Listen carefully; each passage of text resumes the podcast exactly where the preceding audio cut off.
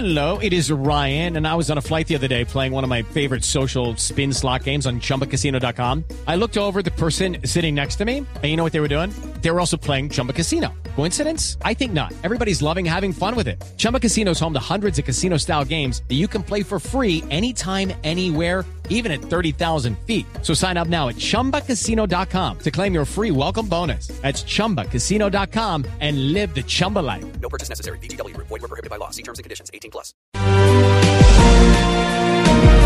La Jurisdicción Especial de Paz abrió un incidente, se llama así técnicamente, de incumplimiento.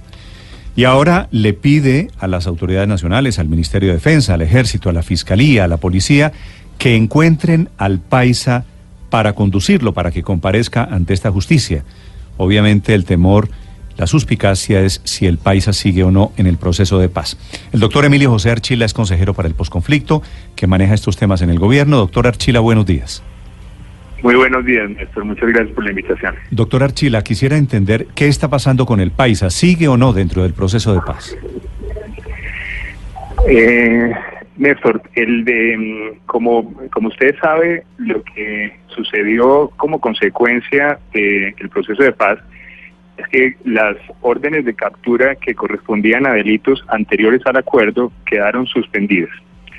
Esa suspensión no es una terminación, es una suspensión condicionada a que cada uno de, los excombatientes individualmente cumpla con las obligaciones. Esas obligaciones implican eh, estar activamente dentro del proceso de reincorporación con eh, la vinculación a proyectos productivos, estar activo en su capacitación, etcétera. Y en el evento en que ellos no, no cumplan con esas obligaciones, que se debe producir este incidente y si se concluye que la persona no ha estado vinculada activamente en su proceso de reincorporación, se ordenaría levantar la suspensión de esa orden de captura. La consecuencia de ese levantamiento es que los procesos volverían a la justicia ordinaria y eh, existiría la vigencia de la orden de captura. Doctora Chida, pero la JEP le pide a los organismos de inteligencia averiguar en dónde está el paisa. ¿Usted ha hablado, alguien le ha dado razón en el gobierno de eh, dónde está el paisa? ¿Está en Colombia? ¿Está afuera? El, la obligación eh, del gobierno respecto de eh, de, la, de la justicia, inclusive la justicia eh, transicional, es eh, garantizar la independencia de la, de la justicia. Luego, em, nosotros no, no interferimos en las actuaciones de, la JEP. Obviamente, cuando hay pedidos de esta naturaleza, todos, todos deben responder, pero esa es una respuesta que debe dar cada organismo directamente a la, a la justicia. Doctora Chila, pero digamos, ustedes dentro del gobierno tienen algún indicio de por dónde puede andar el paisa y en qué y, haciendo qué?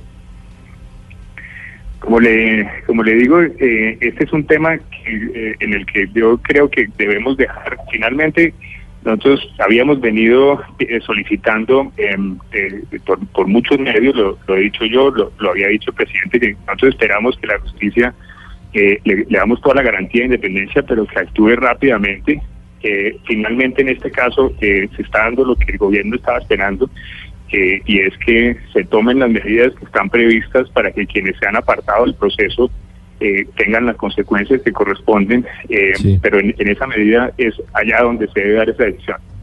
Doctor Archila, ¿qué sabe hoy el gobierno sobre el paisa? Nosotros lo que tenemos el conocimiento es que él estaba dentro de un proceso productivo, estaba activo y ejerciendo su liderazgo en el ETCR de Miravalle.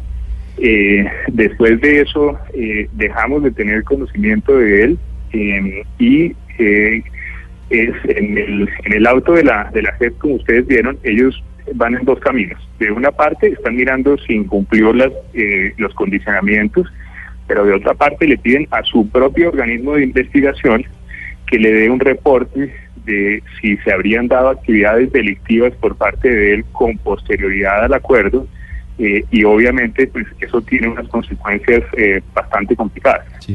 ¿El gobierno cómo va a tramitar la solicitud de la JEP? Porque hace la petición al Estado, de alguna manera menciona al Ministerio de Defensa, a la policía, al ejército, a los encargados de, de la parte logística de la paz como ustedes, para que digan dónde está el paisa, para que lo ubiquen y para que lo lleven a la JEP, para que comparezca ante la JEP.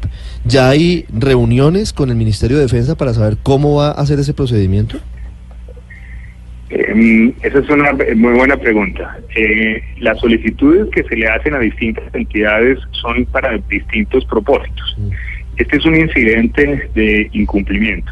En la medida en que es un incidente de incumplimiento, lo que la JEP decretó fueron pruebas tendientes a determinar si él ha incumplido con las obligaciones que le correspondían eh, para tener suspendida su orden de captura.